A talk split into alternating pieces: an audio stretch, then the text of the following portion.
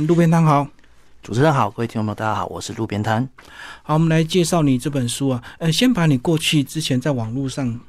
剖短文，然后是因为这样子才开始慢慢走红嘛，走上这个鬼故事的一个这个连载。对，这是一段蛮漫长一番旅程啊，因为我一开始从在网络上发表短篇故事是从二零零六年开始在网上发表。然后后来到了二零零九年到二零二一四年这段时间呢，其实我有去当了四年的志愿役职业职业军人。嗯，对。可是在这段时间，我也是持续有在发表短篇故事，以及在持续的出书。嗯。然后后来到了退伍之后，然后我们一开始以为就是比较受年轻人欢迎的那个口袋书、便利商店口袋书的部分，反而收掉了。结果反而我退伍后反而失去了一个舞台。嗯嗯。但是反，但是我依依旧有继续在自己的。脸书专业跟布洛格持续发表短篇小说，然后直到坚持到最近这几年后，终于有这部慢慢被看到，有出书的机会，甚至也有许多影视改编的机会找上来。嗯，好，你当志愿役那四年有没有灵感特别的多啊？因为在星云里面好像鬼故事特别多。对，很多人都这么说，但其实我在这四年中，我反而没有遇到任何鬼。嗯，因为我是在成功岭担任中式教育班长，然后大家都说成功岭上的鬼特别多，那其实我也想看到，但我都看不到。对，我觉得在上面其实是长官比鬼还恐怖的。可是新进中心还是会听到很多传说，对，太太非常非常多的传说，但有些我给我一些灵感嗯，对，不过对我来说，就在部队那段时间，对我来说最重要，反而是让我体会到创作的乐趣。因为那个时候我通常都是在站夜哨或者在比较闲暇的时候呢，用笔记本把题材记下来，直到休假之后才快点回到家，并且把这些题材输到电脑里面画成小说。那个时候其实我是非常。非常珍惜休假可以创作的时间，也就是那段时间让我感受到创作有多可贵，就珍惜那个时间就对。是。那后来你慢慢在网络上去写，就有得到一些回应，对不对？一定就会有很多这个读者就会给你多意见。是。然后就越写越好这样子嘛。是转折点应该是在我开始在 PTT 上，也就是台大 PTT 发文的时候，因为我一直没有去台大 PTT 发文。其他主主要原因是因为，当然是因为上面的酸民比较多，我很怕一泼上去可能会遭遇到非常猛烈的炮火，就来骂什么的，写着什么东西。但是后来到后期，我开始改变心态，因为其他舞台几乎已经慢慢没有读者在看了，所以我改变心态说，好，那就读一把，把故事泼到 P D 上面。可这一泼上去，反而吸引了非常多的读者来看。那我的粉丝专业的一些按赞人数啊，甚至每个礼拜会固定来看的读者也。开始暴增，本来可能就两千两千多人，但是我开始做这个行为之后，反而找到舞台之后，反而暴增到一万多人，就把流量导到你的这个粉丝页就对。哎，是啊，确实啊，你这种东西很适合年轻人，年轻人不是就很爱看这种奇奇怪怪的小说，而且短篇读起来也快。对，这是我觉得现在这是流行的一个趋势啊，特别短的东西，像现在年轻人喜欢看抖音或者脸书上的一些短视频，它慢慢变成一种素食的文化。但我觉得我的故事其实有个特点，就是我的短篇故事通常是可能两千字或五千字的一个内容，可以让年轻人他们在很快的时间可以读完。但是我的故事内容又不会缩水，就是从开头。中间到结尾，甚至与整个角色的感情，都他们能够感受、感受还是很完整，就对。是，嗯，而且你东西都原创了，跟很多人写所谓的这个都市传说比较不一样，因为都市传说我们可能都听过，嗯，对，嗯，就不会有那种新鲜感。对，这所以是一个比较懒的地方，因为许多人都问我说：“那你都是一直在写这些原创鬼故事，会不会有哪天你的灵感会枯竭呢？”那其实我都会跟他们说，其实。我都不会把我笔名跟我创作的路程结合在一起，就是说，其实是你的灵感就跟路边摊一样，其实我们走出去在路上到处都看得到，就是差我们有没有要主动走进去探访这边路路边摊有什么内容，有什么菜色，然后来化为一个创作的素材而已。所以在路边上就会常常常听到很多鬼故事，就对，然后就激发你的灵感。对，其实路边摊这个笔名算是取的。蛮巧合的，因为这笔名并不是我自己取的，嗯，而是我一开始创作笔名只有一个字，就叫做贪。贪，对。然后后来读者们他们慢慢很多读者在看我的时候，他们就慢慢一直叫一直叫，就会自然演变成路边摊三个字。然后我也觉得这个笔名好像不错，蛮在地化，也也够亲切，非常有特色，总比一些文绉绉的笔名好多了。我就沿用到现在。但我记得《聊斋》的作者他也是在路边听人家讲故事啊，然后就开始记录下来，就慢慢越收集越多。哦，对对，那是以前的方式。那现在我的方式可能就是到处也是一样，到处听人讲故事，但是可能方法不一样。我可能在网络上听人讲故事，或者是到可能电视、电影之类的，一样是在讲故事，就方法不一样。嗯，所以其实灵感根本不会没有，只怕你不写，因为你不写的话，你不习惯那个思考，你反而写不出来。这样，当你一写之后，你就发现那种乐趣越来越多，越写越那个。呃，是因为我的故事中有个特色，就是我会利用可能每个礼拜有多出什么新的梗，这个礼拜多出了一个新的流行的东西，我就会马上把把它当成一个流行的素材写进其实我的故事中。所以基本上创作这种事情的话，只要你有随时在更新整个世界的一个改动，其实你的题材不不不用怕没有。嗯哼，全世界都会随时发生很多新闻，去刺发刺激你的灵感。好，这本书呢，呃，分为五个大类型，对不对？是从回忆里、孔洞里、手机里、画面里以及岔路口。哎，我们每个都帮大家介绍。第一个讲到是回忆里的鬼话，嗯，里面有四篇。这这里面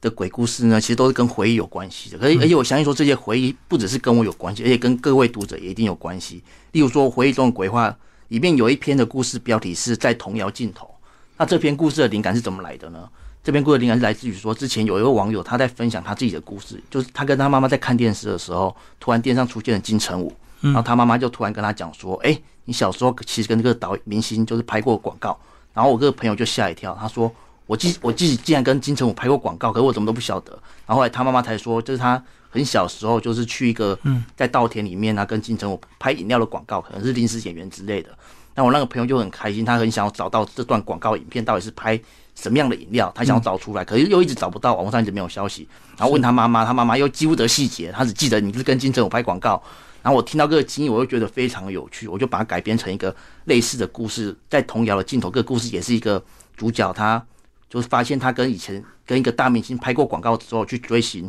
一段他以前的回忆，但后来发现说这段回忆其实不是那么的干净，而是带有某些禁忌的话题，所以这段广告才会被封锁起来。嗯，所以影片找不到是有原因的，就是在拍片的过程发生了一些事情，这样卖个关子。对，我们曾经都有这样的一个回忆啊，可能你曾经做过什么事情，可是一时想不起来，或者是那个东西找不到了。嗯，是他去追究那个原因，原来背后有一段很可怕的事情，伤心的历程，所以自己才把这段刻意把这段记忆遗忘了。对，嗯，哎，其实很多电影也是这样的梗啊，就是很多那个婆婆妈妈会故意把一些东西藏起来，然后一打开之后，其实就带了很多惊天的秘密这样子。哦，对，八点档中特别常用。嗯，好，在童谣的镜头，其实哎。哎，那个童谣其实我们很熟悉啊，什么星期一猴子干嘛？星期二猴子去干嘛？哦，对，其实这个童谣的灵感反而也是来自于我的当兵时期。嗯，对，因为我们当兵，我们都会喊口号嘛。那好像是我们的营长，他就自创，不晓得是他自创还是说部队版就这个口号，就是我们带队的班长会喊星期一，然后我们会叫下面新兵回猴子穿新衣，就要接话，就对，就就像接话这样子。我没有听过到星期十，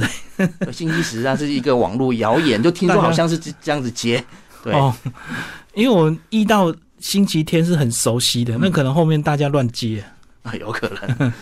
第二篇讲到孔洞里的鬼话，就是透过一个洞，你会看到一些秘密。对，有些鬼故事也是这样拍呀，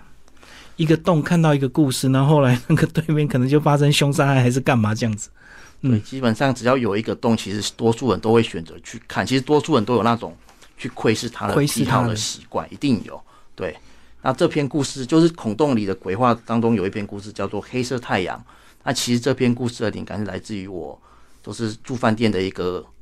过程，因为我常常来台北开会的时候，我经常会在谈饭店留宿。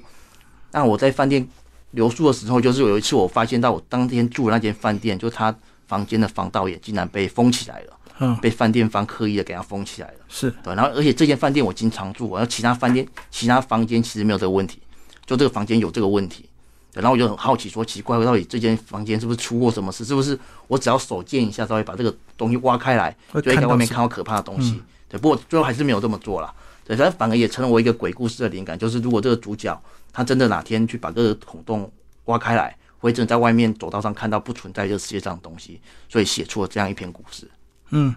所以那个防盗眼刻意被遮蔽起来，然后。打开的话，可能会看到另外一个世界，不一定。对，来自另一个世界的房客，所以你就自己去想象，补脑就对。对我通常创作故事都是这样，就是会先一个梗抓走，再去联想说这个梗我可以研发出怎样的故事，研发出，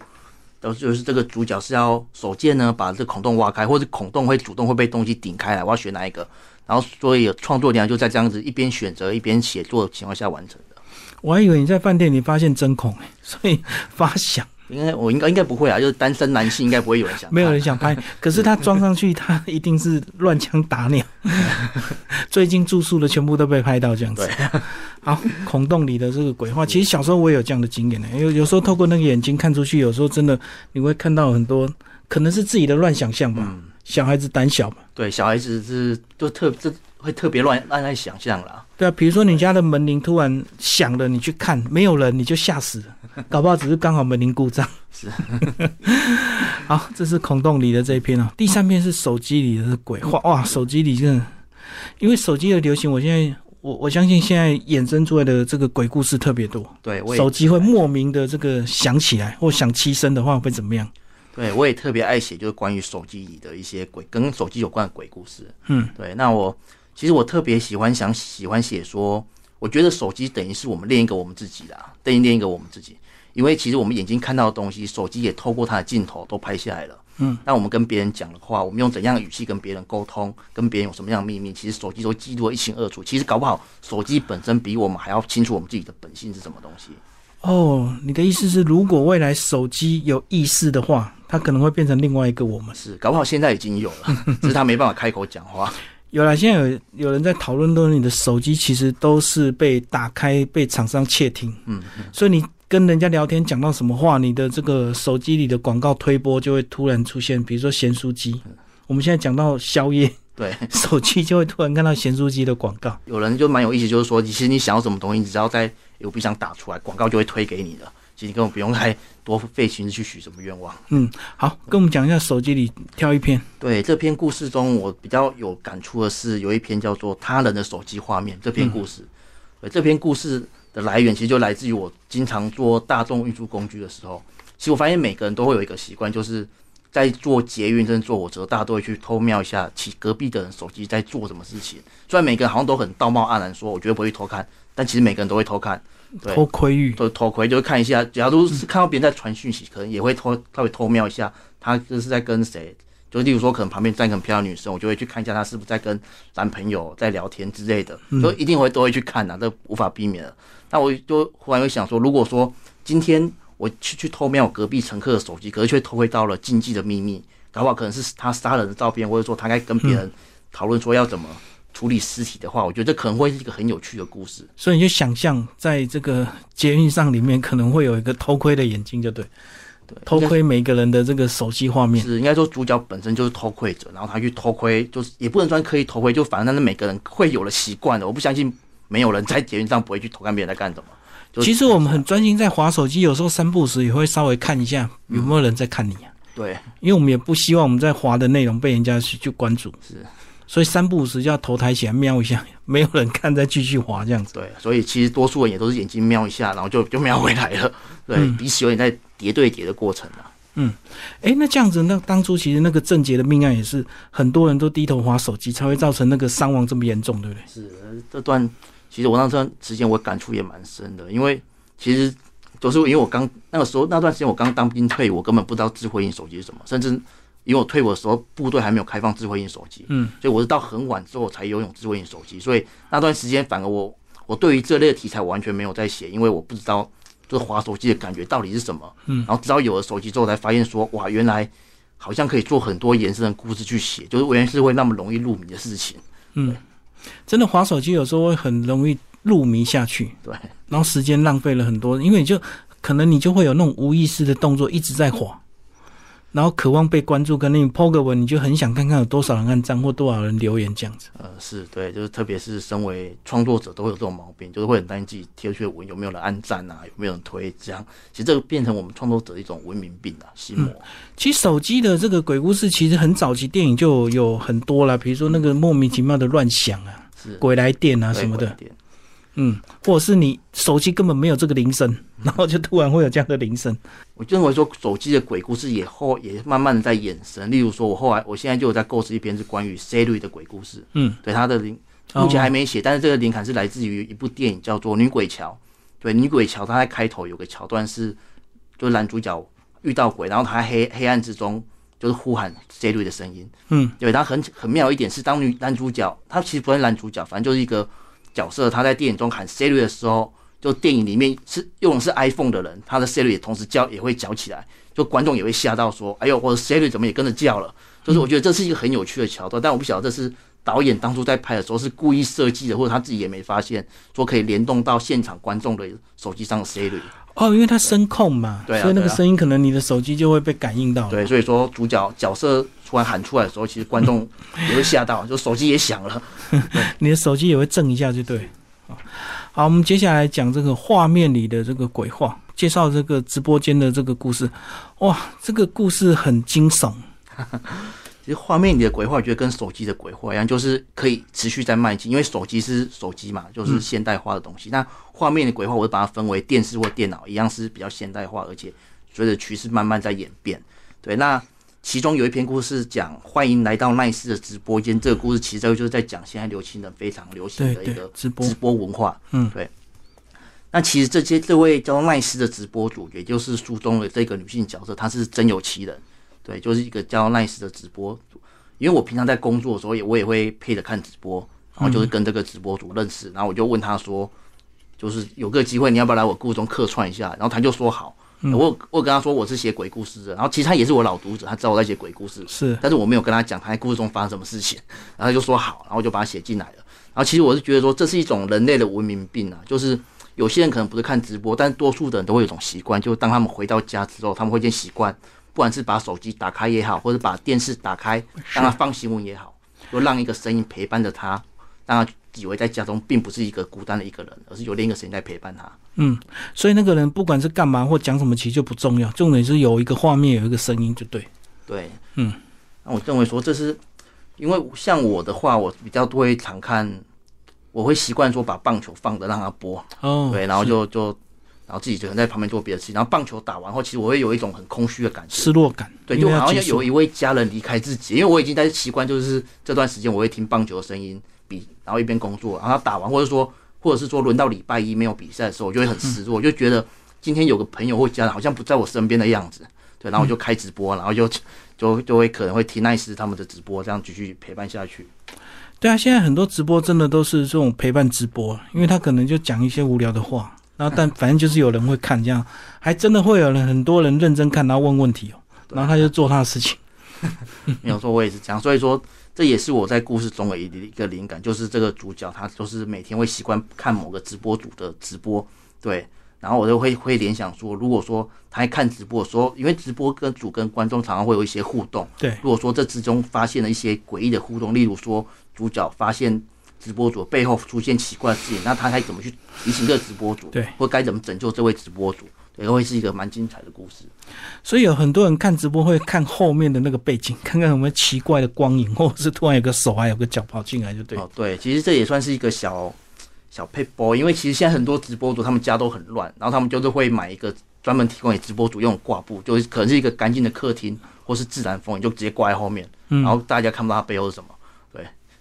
可是有时候反而更乱更好，因为大家都想看里面到底有什么奇奇怪怪的东西。像我对像我故事中的这位直播主奈斯直播，他的定位就是一个绘画型的主播，所以他的背后都是挂满了很多的画画作，画作，所以就有更多诡异的发挥空间。例如说，可能画作有什么就就不破梗的，就留给大家在书中可以自己去看。就是突然 key 档就对了。好，第五个我们讲岔路口的这个鬼话、哦，来帮我们介绍这个插入丑的鬼话中的四篇故事中呢，让我最有感触的是其中一篇叫做“自杀请往东边走”的这个故事。对它的标题可听起来可能会比较黑暗一点，但其实是蛮，但我让我觉得是其实是蛮正能量一个鬼故事。那这篇故事我的灵感是来自于说我之前每天上班的时候的一个灵感，就是我相信多数人都跟我一样，就可能每天上班走的路线都是一样的，就在固定的路口会左转或右转怎样。但可是可以有一天，我或许我们会突然想说，干脆今天我不要右转去公司，我今天翘班往直走。是别的路，对，今天就不去公司了，看可不可以有没有一些新的可能性或新的发想之类的。对，那故事中的这位角色也是一样，就是这位主角是一位中年男子，那他真是陷于就是一个婚姻倦怠，然后小孩子也处于叛逆的青春期，不太爱理他，然后他就是突然有了一个，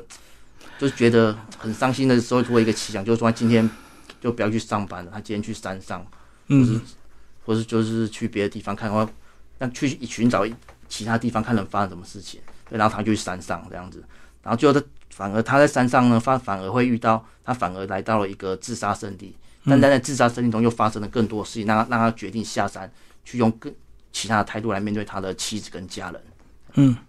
就生命得到一些启发了。是我相信很多人有时候在低潮的时候也会有一些想要厌世的念头，可能那个当下如果有人能够帮你一把，像里面是用一个比较特别的灵异的东西去呃去跟他互动。我觉得这个是很常态，其实我们都可能曾经有这样的念头，只是我们不会去做。但是如果说在某个当下，或许有些人就会真的去有那种冲动，对不对？嗯，对，对吧？我觉得这种这段经历。特别是我还在部队的时候，感触特别深啊。嗯，收假回部队的时候，觉得很累，很累，很累。对，但是其实有时候回到部队，然后看着每批新兵结训出去，其实就会觉得又很有成就感，这样子。嗯，然后一直无止境的轮回这样子嘛。对，但还没有无无止境啊，就还是出来了嘛，还是退伍回到民间的这样子。好，我们最后来讲这个最近啊，最近因为那个僵尸的热潮，好像七八月份这个就带动了很多鬼话的一个话题，对不对？之前是在台南那个美术展引起了蛮多的一个暴动嘛，对。不过其实我自己是还没有去看啊，对，因为我自己的小说的话，反而是离一些可能中国的传统文化比较比较没有在接触那一块，因为有一些人可能他他可能会比较喜欢创作僵尸或者是赶尸文化之类的，比较贴近一些传统题材的。对你你是现代鬼话，对我其实我也不太清楚怎么定位我自己的故事，我觉得我自己好像是在。就是一直看别的故事，然后慢慢摸索出一套属于自己的怎么讲路边摊流的鬼故事出来。是，对，有点奇特。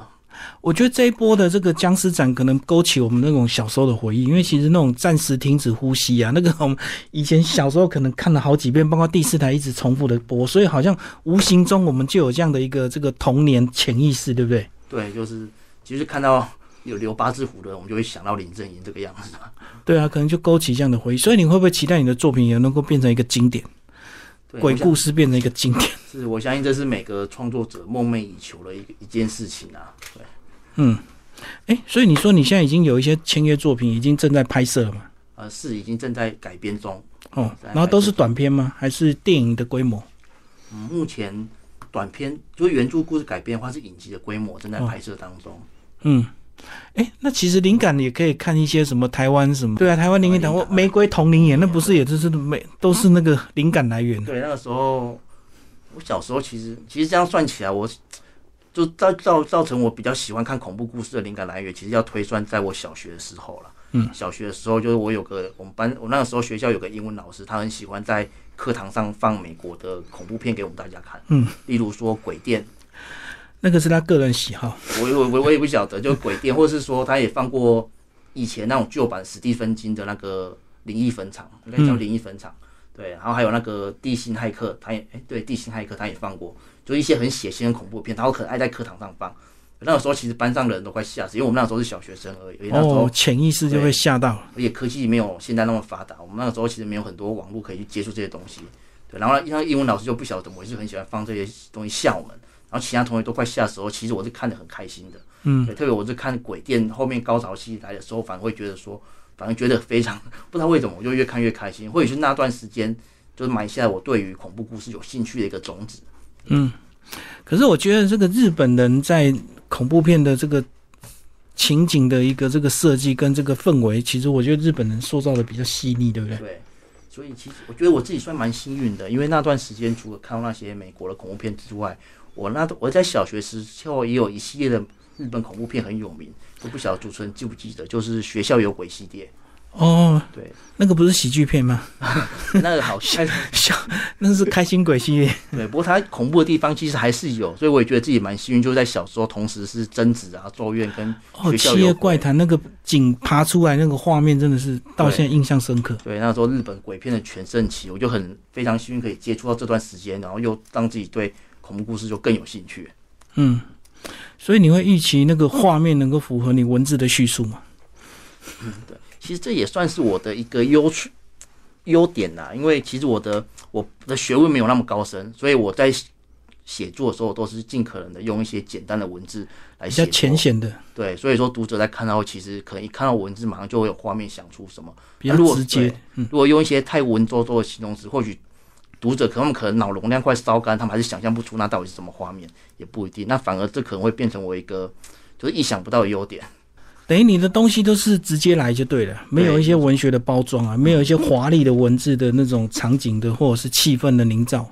对，应该说该有的时候，就是我是凭着我自己的感觉是去写。我觉得说这段这个情节，然后我脑中什么画面，我就用比较很简单方法把它写出来。嗯，对。哎，那你写作的时候会不会刻意挑半夜十二点？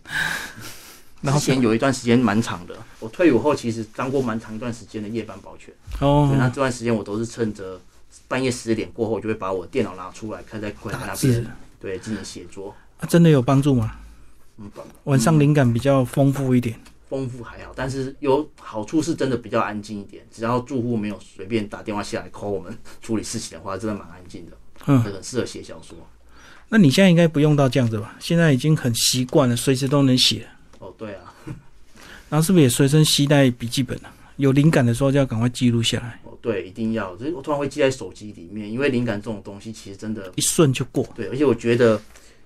会被忘记的灵感，通常是很好的灵感。就是突然我想到什么灵感，然后例如说我灵感常会在，例如说我是在追剧或者看电影时候想到一个灵感，就可能里面的角色突然讲一句台词，我就想到个灵，想到一个灵感。但是我又懒得去去桌子上拿手机出来记，我就说好，那这部电影看完我再来记好了，就忘记，我真的就忘记了。而且通常会发生这种事情，都是很好很棒的灵感就会忘记了。那跟我们睡觉做的梦一样啊，有时候你梦的很那个，可是一起床我忘掉，来不及记了。嗯，好，今天非常谢谢路边摊为我们介绍他的新书，欢迎光临闹鬼路边摊，好，谢谢。